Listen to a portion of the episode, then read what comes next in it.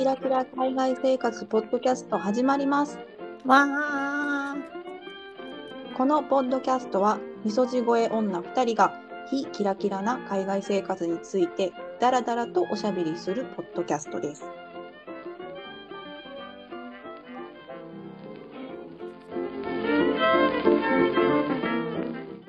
たまちゃん、こんにちは。こんにちは、まるちゃん。今日はですね、あの、ちょっとこう、ドイツ、今、コロナの、コロナ禍のロックダウンが、あの、徐々に緩和されてきて、あの、少し雰囲気に変わってきてるんですけど、そんな中で感じたコロナ禍真っ只中ではちょっとわからなかったことが今気づいたっていうのがあってですね、ちょっとそれについて話してみたいなというふうに思っております。はい。はい、あの実はですね、最近、まあ、そのコロナ、コロナの規制が緩和されてという話したんですけど、どんどんとお店が開いてきてるんですよね。うんうん前はスーパーとドラッグストアと薬局ぐらいしか開いてなかったんですけど、のまあ、入場制限を持ちつついろんなお店が開いてきて、で、こうちっちゃなお店にね、そのなんていうんでしょう、今まで行けなかったようなお店に最近行ったんですけど、そこで感じたこのドイツの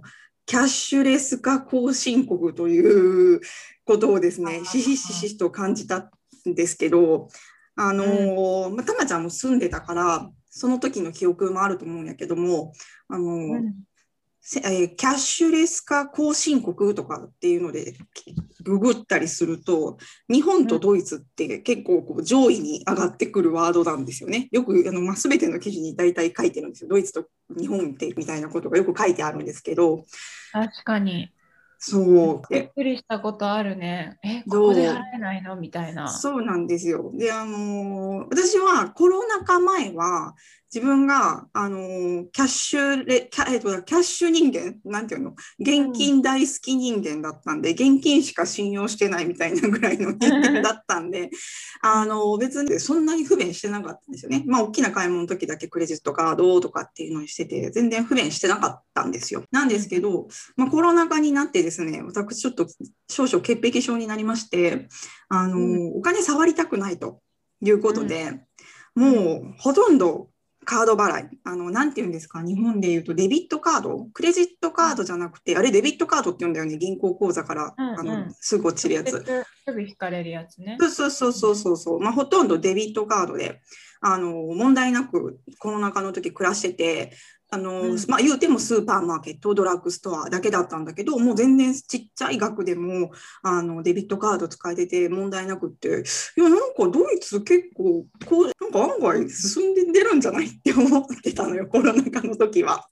うんうんで、まあ多分コロナのこともあって、進ん、前よりかは進んだっていうのはあると思うんだけれども、で、まあそんな中でさっき言ったみたいに、ちょっとこう緩和が、あの、いろいろされてきてですね、私、あの、先週かなだからに、あの、一日の間に、その、週末の一日の間に、花屋さんに行き、で、あの、ちっちゃい個人商店に行ってコピー用紙を買い、で、あの、リサイクルシ、まあ、大手のなんですけどリ、リサイクルショップに行って花瓶を買いということをですね、一日の間にしたんですよ。そしたら、見事に、見事に、どのお店、その今言った3つのお店、どこでもですね、私、カードをあの断られまして、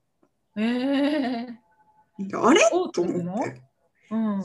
そうなのよ。まあ、なんか花屋さんは、あの、んそう、現金しかダメ。で、そのちっちゃい個人商店、コピー用紙買いに行ったところは、えーうん10ユーロ以上じゃないとダメ。カード払いダメ。で、リサイクルショップの人に至っては、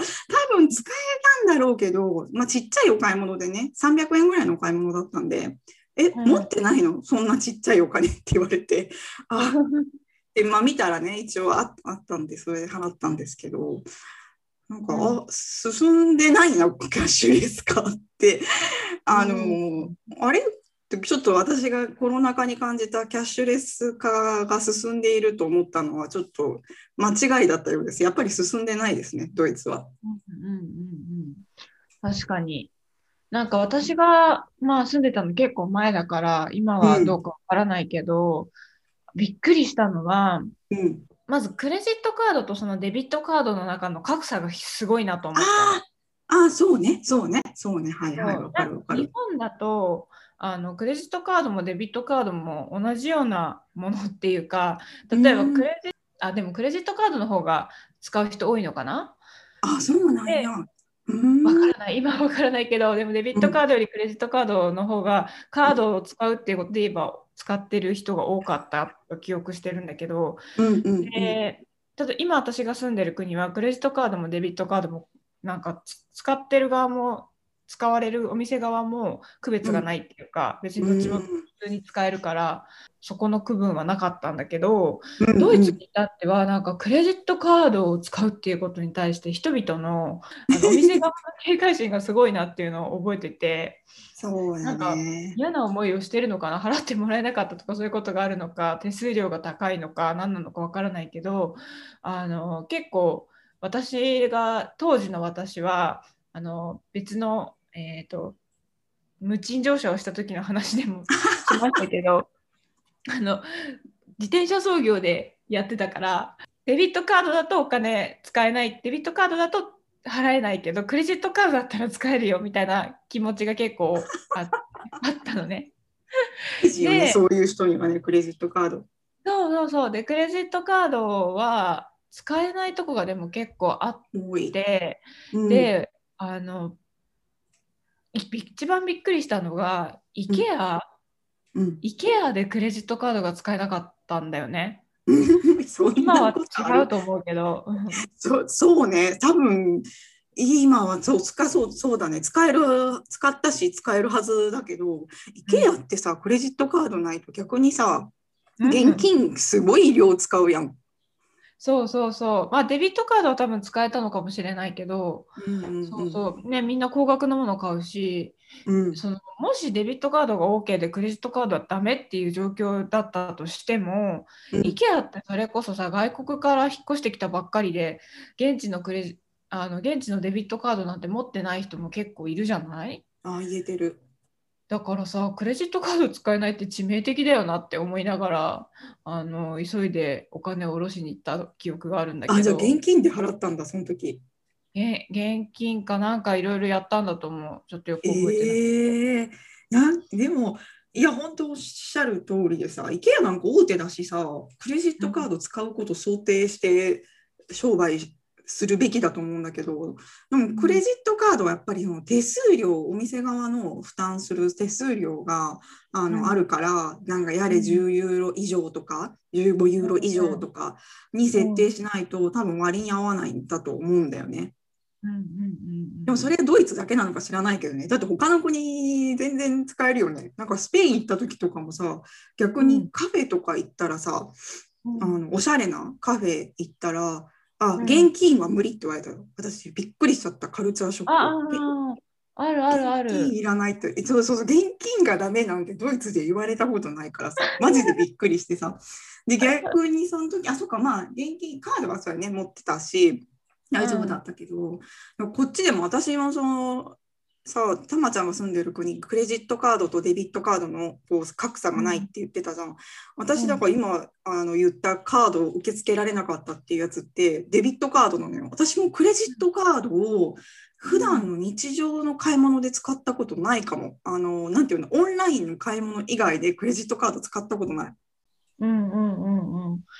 なんか日本だとね、ほら、あのクレジットカードのポイントがたまるからみんなクレジットカードで、あえて払いたがる人とかいるし、ポイントね、だポイントって結構バカにならないよね。私もバカにならない。ここだけ、ドイツってポイントがそもそも少ないんだけど、あのー、1個だけその貯めてるポイントあるけど、それだけだな。なんか日本ってほら楽天ポイントとかでさ、あのあなんか友達もすごいうまく利用してて、ポイント、なんていうの、なんか、あれだよね、ポ1万円のものを買ったら、ポイントがなんか50%戻ってくるキャンペーンとかさ、なんかもう私にはよくわからないんだけど、それですごいまたいろいろ買えるとかさ、日本いいよね。どういうふうに経済回ってんだろうって思っちゃう。そうだよね。日本のポイントは確かにすごい、すごいし、複雑だよね。うんうんいやでもやっぱりあのお金持たなくなる方ががぜん便利だしあの、うん間違いなく財布はね、すっごいちっちゃくなったの、私。わかる。うん。ね、この間そういえばアイスランドに行ったら、うんあの結局最初から最後まで5日間お金をへあの両替しないでできちゃった全部。あそれさ、本当に理想の旅行の仕方やねんけど、それ素晴らしいね。ね。スマートだよね。うん、めっちゃいいわ。でさ、うん。え、そ全然ど、どこでも使えるんだ。どこでもなんか本当にこんなコインしか使えないようなところでもっていうところでもあうんのカードで払えて、うーん。そうでねやっぱそっちの方がさいつも両替してもさ余るじゃない小銭とかが。絶対余る、絶対余るもんな。ねそうだからそういう意味ではとてもこういう旅の仕方いいなと思いましたよ。あでもそれって事前に分かっててそういうふうにしたの？うん、うん、あの下ろすタイミングを逃し続けて結局5日間終了したって感じ。ああ、そっか、下ろしたりとかもできるもんね。なんかもうそういうの怖くてさ、結局やっぱりいつも両替しちゃうんだよね、空港で。あんまりなんかこう、どうしたらいいか分かんなくて。すごい困る、わかるわ。のうんえー、とハハンガリーに行ったのが多分最後お金の通貨が違う国だったと思うんだけど、あのうん。やっぱり余っちゃってどうすんのこのお金みたいな、ハンガリーでしか使えないんだけどどうしようみたいなさ お金が余るのはさ結構困るから。うん。いやいいね。そのそういうでも多分さもうここあと数年とかでそういう旅行になってくるんだろうねどこも。そうだね。うん。ドイツに来るときだけ皆さん気をつけてくださいっていう感じで。